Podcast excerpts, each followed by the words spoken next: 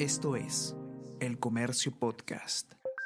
Buenos días, mi nombre es Soine Díaz, periodista de El Comercio, y estas son las cinco noticias más importantes de hoy, miércoles 20 de octubre.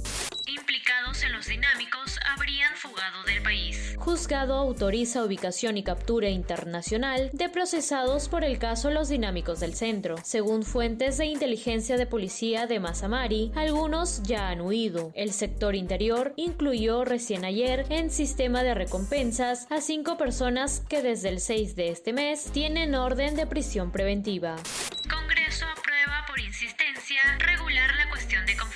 Se desestimó petición del gobierno a fin de modificar al mismo tiempo la causal de incapacidad moral para la vacancia presidencial. Comisión verá ahora este proyecto. El dictamen consiguió en el Pleno 72 votos a favor, 43 en contra y 3 abstenciones. El Poder Judicial analizará hoy, desde las 10 de la mañana, la solicitud fiscal de 12 meses de impedimento de salida del país contra Richard Rojas, flamante embajador de Perú en Venezuela y operador de Vladimir Cerrón, investigado por el delito de lavado de activos agravado. No se podría oficializar el cargo de embajador en Venezuela si le dictan impedimento de salida.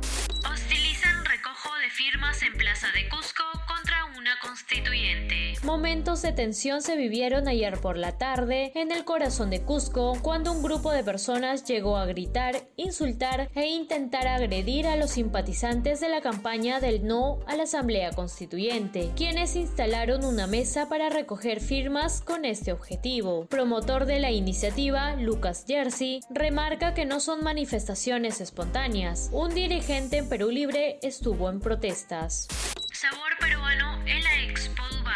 Cocineros, artistas de pueblos originarios y muestras de nuestra cultura, turismo y biodiversidad se presentan en el Emirato Árabe hasta marzo del próximo año. Hoy se inaugura oficialmente el pabellón nacional, a donde ya han acudido unos 58 mil visitantes. El ceviche es uno de los platos emblema que se puede degustar.